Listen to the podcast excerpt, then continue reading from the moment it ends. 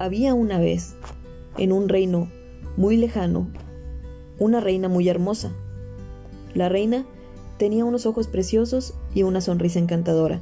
Su piel era suave, como si tocaras una rosa, y cada vez que reía tenía la magia de hacer que todos en su reino sintieran alegría.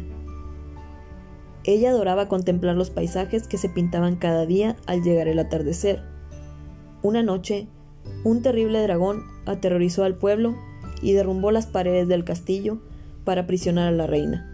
El pueblo entero cayó en una profunda tristeza al saber que la reina era prisionera de un malvado dragón del miedo. La reina había apagado sus emociones y su corazón estaba triste. Solo recorría los jardines marchitos y regresaba a la torre del castillo antes de que el sol se escondiera, pues el dragón no quería que volviera a ver aquellos colores en el cielo que tan feliz la hacían.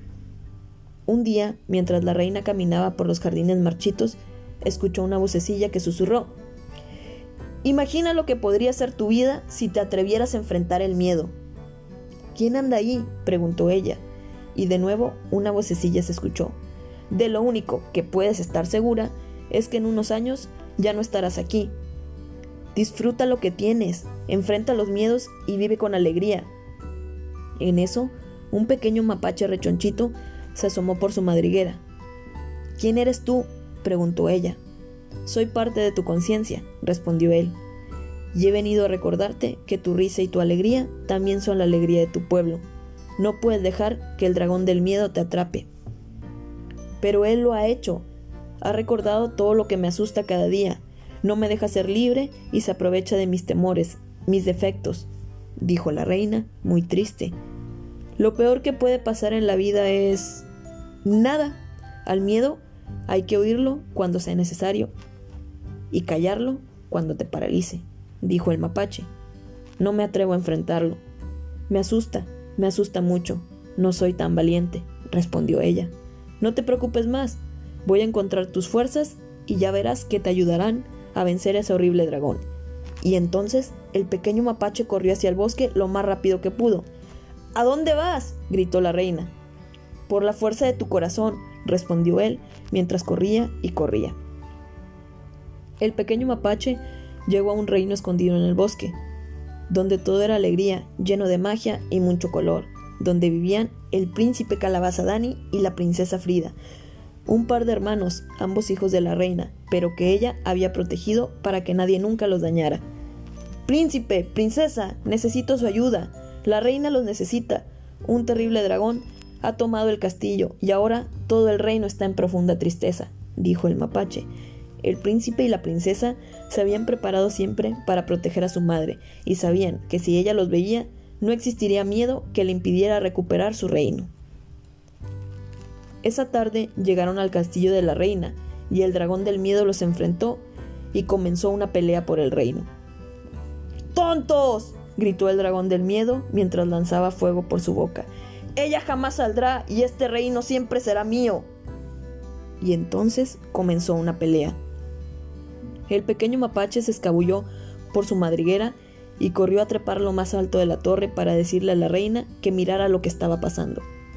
No me atrevo, ni siquiera mirar. Tengo miedo, mucho, mucho miedo. Él ha ganado, nos ha vencido.